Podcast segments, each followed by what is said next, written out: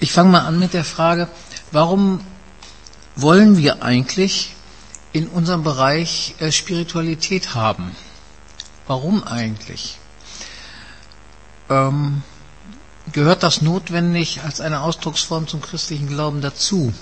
Wenn ich zurückgucke äh, in die Bibel, ins Neue Testament, dann stelle ich fest, dass dort ähm, gerade die die Stärke dieser neuen Bewegung, die da entsteht, es ist, dass dort das Göttliche deutlich zu erfahren ist.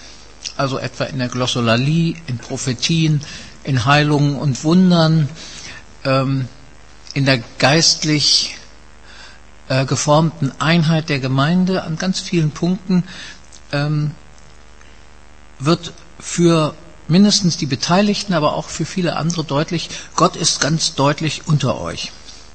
Und dies, denke ich, äh, ist das, was wir mit dem Wort Spiritualität bezeichnen, eine Erfahrung, dass Gott deutlich unter uns ist, unter uns wird.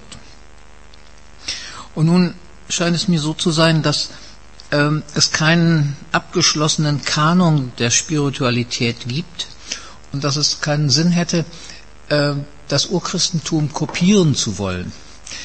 Ähm, ich vermute, dass heute niemand wirklich mehr weiß, was eigentlich die urchristliche Glossolalie war, also das Zungenreden, Sprachengebet, wie man versucht es zu übersetzen. Gerade die Übersetzung zeigt, dass man eben nicht wirklich weiß, was es war.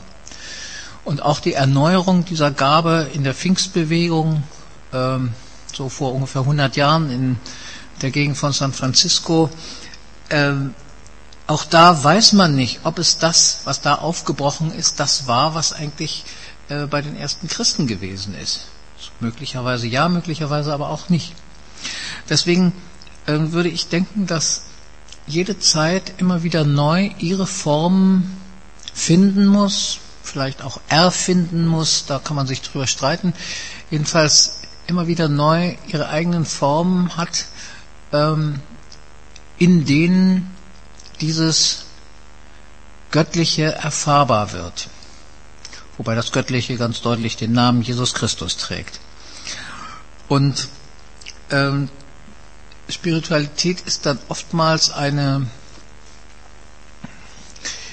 ein schon begangener Weg, auf dem dann andere nachgehen können, um ähnliche Erfahrungen zu machen. Und ähm, ich denke, dass wir in der Moderne und möglicherweise auch Postmoderne eben ähm, in einer Situation sind, wo solche Wege wieder neu gefunden werden müssen, sich neu auftun müssen, wie auch immer. Und dass wir ähm, viele Menschen äh, sehen können, ihre Zeugnisse lesen können, die eben dies widerspiegeln, diese mh, Situationen, wo sie merken, da muss etwas Neues aufbrechen, aber wir wissen noch nicht genau was. Das Alte ähm, hat seine Zeit gehabt, aber was wird jetzt als Neues kommen? Bonhoeffer im Gefängnis wäre etwa ein Beispiel dafür. Ähm, ich bin bei diesem Nachdenken, Suchen, Überlegen gestoßen auf das Buch des ungarischen Jesuiten Franz Jalic, der ähm, ja, heute in Deutschland lebt, Baden-Württemberg? Oberfranken. Oberfranken ähm, ist ursprünglich Ungar. Am Ende des Zweiten Weltkrieges äh, befand er sich in Offiziersausbildung hier in Deutschland, war dann ein Dreivierteljahr in einem Lager interniert, weil man eigentlich nicht wusste, was man mit ihm machen sollte. Nach Hause konnte er noch nicht. Hier in Deutschland hatte er keine Heimat. Ein Dreivierteljahr hat er nichts zu tun gehabt. Ist in dieser Zeit einfach täglich mehrere Stunden durch die Gegend gegangen, hat sich alles angeguckt und hat dabei erlebt, dass die reine Betrachtung der Natur eine heilende Erfahrung für ihn war, sicherlich auch nach den Erfahrungen und Wunden einer Kriegszeit für einen jungen Menschen. Ähm, da ist es für ihn begonnen, dass er eine priesterliche Berufung entdeckte für sich er ist dann nach einiger Zeit in den Jesuitenorden eingetreten, ähm, ist Hochschullehrer für Dogmatik geworden, hat eine Zeit in Argentinien, glaube ich, dort an einer Hochschule der Jesuiten, glaube ich, gelehrt, ähm, hat dann versucht auch mit ein paar anderen in einem Slum zu wohnen, dort auch so etwas wie eine klösterliche Gemeinschaft zu haben, ist dann fünf Monate lang von Todesschwadronen entführt worden, hat diese fünf Monate mit verbundenen Augen und gefesselt zugebracht, hat, hat denke ich, in dieser Zeit noch einmal neu so etwas wie eine kontemplative Haltung entdecken müssen, um nicht völlig durchzudrehen. Ähm, und hat diese Erfahrungen, die er so gemacht hat, einfließen lassen in die jesuitische Tradition der Exerzitien. Ignatius ist ja jemand, also der Gründer des Jesuitenordens, ähm, ist ja jemand, der äh, diesen Orden mit der Tradition der Exerzitien begonnen hat, also mehrtägige, auch richtig lange Zeiten, in denen sich äh, Menschen so einem bestimmten Weg von geistlichen Übungen hingeben, ähm, den auch die Jesuiten bis heute jährlich machen mit gewissen Veränderungen im Laufe der Jahrhunderte. Und er hat mit seinen Erfahrungen äh, diese Tradition der Exerzitien für sich neu formuliert, ist, hat wohl, was weiß ich, 700 Mal Exerzitien gegeben, ist also wirklich etwas, was seine Sache ist, wo er drin zu Hause ist. Und hat dann ähm, dieses Buch geschrieben, Kontemplative Exerzitien. Das ist etwas, von dem er selbst sagt, dass das eigentlich gar nicht geht. Es soll den Exerzitienmeister ersetzen. Für alle Menschen, die nicht ins Kloster fahren können, um da zehn Tage lang so etwas zu machen. Ähm, für alle, die das zu Hause machen möchten, hat er das geschrieben, eine Anleitung.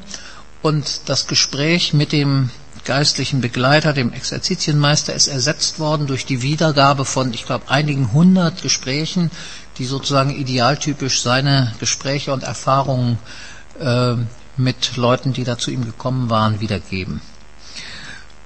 Hm.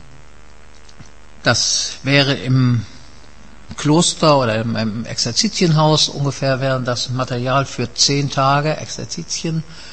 Wenn man das zu Hause macht, dann dauert das deutlich länger, also mindestens zehn Wochen, wahrscheinlich sogar noch länger. Ja, zwei Jahre kann man. Genau. Je nachdem, wie viel Zeit man investiert, ist klar. Ähm, ich kann natürlich dieses dicke Buch nicht wiedergeben und ähm, nur so, dass ihr es ungefähr euch vorstellen könnt. Das beginnt damit, dass man ähm, in, in der ersten Einheit in die Natur geht und äh, einfach Natur wahrnimmt.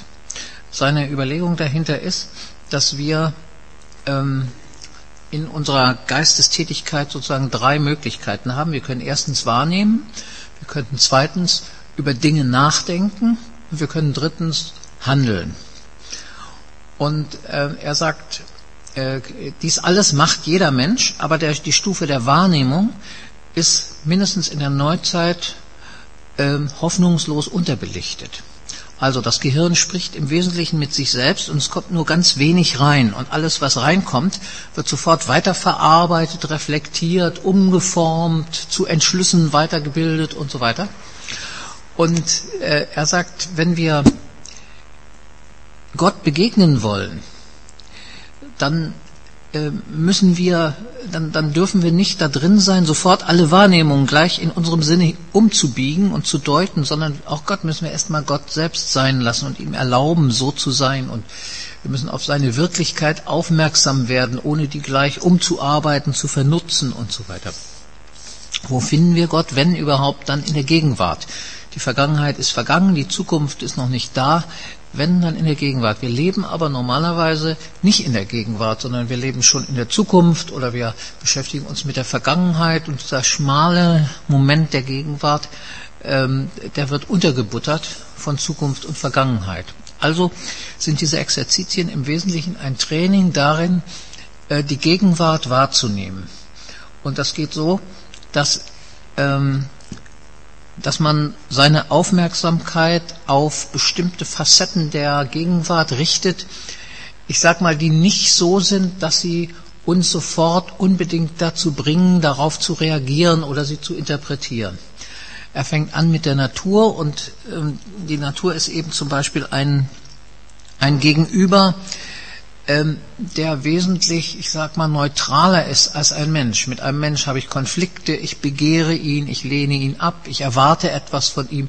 All das fällt weg, wenn ich mich auf die Natur konzentriere. Und gleichzeitig lehrt die Natur, aufmerksam zu sein. Ähm, man kann immer noch etwas genauer hinschauen, aber nun bitte auch wieder nicht mit dem Blick eines Naturforschers, sondern eben mit demjenigen, der das ein, mit Blick dessen, der das einfach nur wahrnimmt. Das ist die erste Stufe. Die zweite Stufe nähert sich sozusagen mehr der Innenwelt. Das ist nämlich eine Wahrnehmung des Atems. Ähm, zu spüren, wie der Atem von der Nase durch die Stirn, durch den Rachen bis in die Lungen strömt.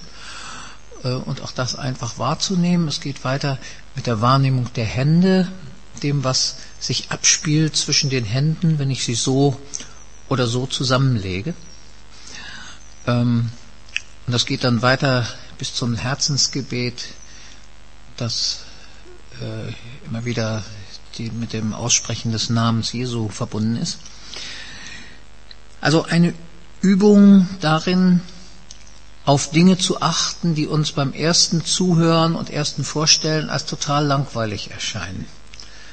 Und ähm, die Erwartung, dass hinter diesen Dingen, die nicht sich so sehr in den Vordergrund drängen, ähm, eine Begegnung mit dem Göttlichen auf uns wartet. Jalix beschreibt diesen Übungsweg. Man und äh, mir hat das Ganze deswegen wahrscheinlich auch, das ist mir jetzt nach der Diskussion vorhin klar geworden, wahrscheinlich auch deswegen so gut gefallen, weil äh, diese ignatianische Spiritualität der Jesuiten eine relativ neuzeitliche Spiritualität ist. Ignatius lebte ja so 1500 und und ähm, das ist nochmal ein Neueinsatz gewesen, der sehr viel intellektueller war als die frühere monastische Spiritualität. Ähm, von daher vermutlich auch ähm, doch ein Stück geprägt schon von diesen Umbrüchen, von denen Simon vorhin heute Morgen erzählt hat. Äh, insofern für mich äh, etwas, was für mich ganz gut zugänglich ist. Hm.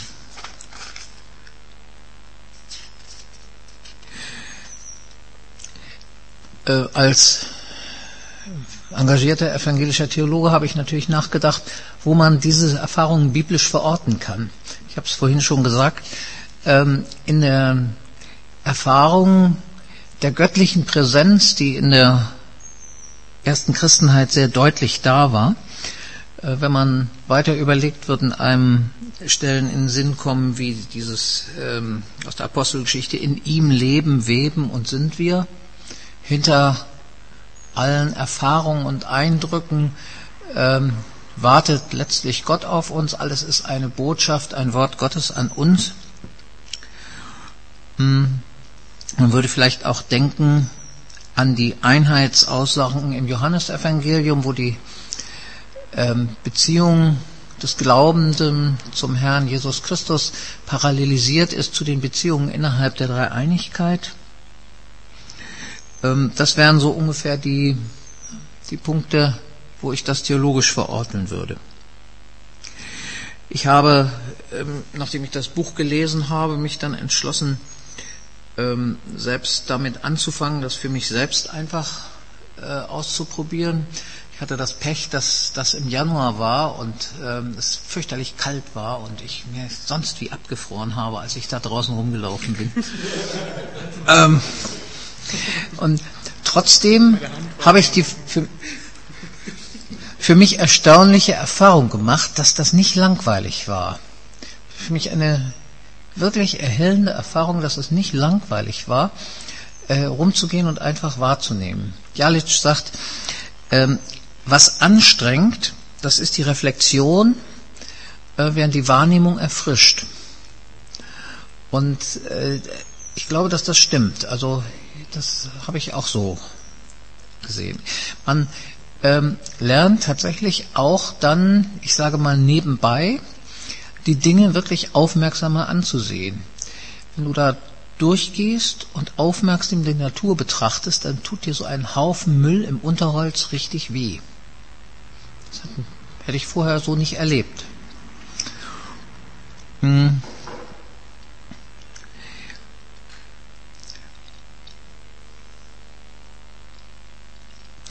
Ähm, Jalic sagt, der, die Nagelprobe, ob diese Exerzitien dir etwas bringen, ist, ob du freundlicher, geduldiger und so weiter wirst. Also wie er überhaupt ganz stark daran engagiert ist, zu sagen, das, was wir machen, ist etwas Bodenständiges. Es ist nicht irgendwas hier oben Schwebendes, wo man so ein bisschen äh, äh, geistlich abgedreht sein muss oder so, sondern es ist etwas, was ganz bodenständig ist und dessen Frucht sich daran zeigt, dass du besser mit deinen Mitmenschen auskommst. Ähm, und du kannst es eigentlich nicht an dem täglichen Erfolg sehen. Es geht nicht darum, ob du jetzt bestimmte geistliche Höhenflüge und äh, intensive Erlebnisse hast, äh, sondern es geht darum, das ganz treu, regelmäßig zu machen und es Gott zu widmen als eine Gabe an Gott und äh, wenn du hinterher aufstehst und sagst, das war das elendeste und erbärmlichste, was ich je hingelegt habe, dann ist es trotzdem in Ordnung. Wie überhaupt einer seiner Grundeinstellungen ist, es ist, wie es ist. Die Dinge sind so. Sie dürfen auch so sein. Und selbst wenn sie dir nicht gefallen, geht es jetzt nicht darum, sie so umzuinterpretieren oder so zu verändern, dass sie anders werden, sondern es geht zunächst einmal darum, sie einfach wahrzunehmen. Das ist diese Grundhaltung. Ähm, obwohl er also völlig zu Recht davor warnt, zu schnell da gleich Ergebnisse zu erwarten und ähm, vor allem auch davor warnt, zu meditieren, um, also um ruhiger zu werden, gelassener zu werden, das Leben besser zu ertragen und so weiter. Ähm, obwohl er vor dieser Sache warnt, habe ich trotzdem in dieser Zeit, in der ich das jetzt mache, äh, Dinge erlebt, mit denen ich vorher so nicht gerechnet habe, sondern wo ich drauf gestoßen bin, ähm, die dann äh, mich plötzlich mir sich plötzlich überraschend ergaben. Ich sage eine Sache, ähm, ich habe, seit ich das mache, äh, schreibe ich bessere Predigten in kürzerer Zeit. Von daher ist das also zeitlich durchaus eine sinnvolle Investition, denn es ist ja, ja, das hat mir vorher so keiner gesagt. Ich habe es nicht deswegen gemacht, ich habe es aber so als Geschenk wahrgenommen. Ähm, offensichtlich öffnet dieser Weg äh, in uns selbst einen breiteren Zugang zu unserem, soll ich sagen, kreativen Zentrum. Ähm, ich weiß nicht, ich bin da noch am Suchen und Überlegen. Ich äh, bin noch nicht so weit, dass ich das irgendwie in eine abschließende Lehre fassen könnte, aber ich spüre es ein bisschen in dieser Richtung. Ich habe dann vor vier Wochen oder so angefangen, mit einigen Weggefährtinnen äh, in unserer Gemeinschaft gemeinsam diese Übungen zu machen. Ähm, und wir haben dabei dann in den Erzählungen darüber, wie sie das erlebt haben, äh, noch ganz andere Dinge erlebt. Ähm, zum Beispiel eine ähm, ist sehr von Heuschnüpfen geplagt und kriegte einen Schreck, dass sie jetzt mitten im Frühling diese in die Natur gehen sollte. Also wie ich mit dem Winter war das jetzt im Frühling wieder falsch. Und ähm, sie hat dann sich ein, eine, vor eine Birke gestellt und diese Birke betrachtet und hat Frieden mit diesem Baum geschlossen. Und ähm, seit der Zeit ist der Heuschnupfen zwar nicht weg, aber deutlich weniger, obwohl sie zwischendurch dann ab und zu auch schon vergessen hat, ihre Medikamente zu nehmen. Ähm, eine andere, die psychisch sehr zu kämpfen hat, ähm, hat wie ab und zu mal in der Nacht Albträume gehabt und ist dann morgens mit Migräne und so aufgewacht und dann hat sie die Atemübungen gemacht und war ihre Kopfschmerzen hinterher los. Wir haben es alle nicht deswegen gemacht, weil wir solche Ergebnisse haben wollten. Ähm, da, da, von sowas schreibt hier Jalic auch gar nichts, vielleicht auch mit gutem Grund. Trotzdem kommt so etwas vor.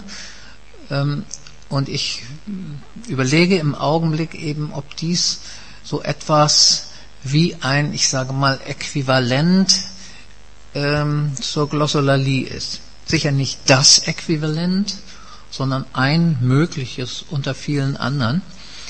Ähm, was mich besonders daran erfreut. Hm? Hm? Ja, okay. Glossolalie, ich benutze diesen verdeutschten griechischen Ausdruck, ähm, weil jede Übersetzung schon eine Interpretation ist. Das ist das, was äh, in der Luther-Übersetzung Zungenreden genannt wird und äh, in einer anderen Tradition Sprachengebet und wie auch immer. Aber jede Übersetzung ist eine Interpretation und deswegen nehme ich den griechischen verdeutschten Ausdruck. Das heißt, ähm, Glossa ist die Zunge, die Sprache und Lalein heißt Reden. Und das ist dann Glossolali. Entschuldigung, das. Äh und ähm, eben dieses, diese Situation, in der urchristentümliche Menschen sehr deutlich ein Wirken Gottes in ihnen erfahren haben, dass sie nicht selbst machten, was aber andererseits nicht so über sie kam, dass sie nichts dagegen hätten tun konnten. Sie konnten es stoppen, ähm, aber sie hatten sehr deutlich das Gefühl, dass hier äh, der Heilige Geist in ihnen etwas wirkt, in ihnen auch Heilung wirkt, sozusagen einen Kurzschluss herstellt zwischen ihrem Personenzentrum und Gott ohne den Umweg über den Begriffsapparat der Sprache. Und ganz ähnlich äh, spricht Jalic davon, dass auch all unsere traurigen und schmerzlichen Erfahrungen, die in so einer Meditationszeit natürlich hochkommen, dass die geheilt werden, wenn sie dann kurz angeschaut und mit dem Zentrum unserer Person, wo wir Zugang zu Gott haben, in Verbindung gebracht werden dies eine heilende Wirkung hat. Insofern sage ich, strukturell gesehen ähm, ist das für mich eine Parallele zur Glossolalie, obwohl es von der Erscheinungsform her natürlich fast das Gegenteil ist. Ähm,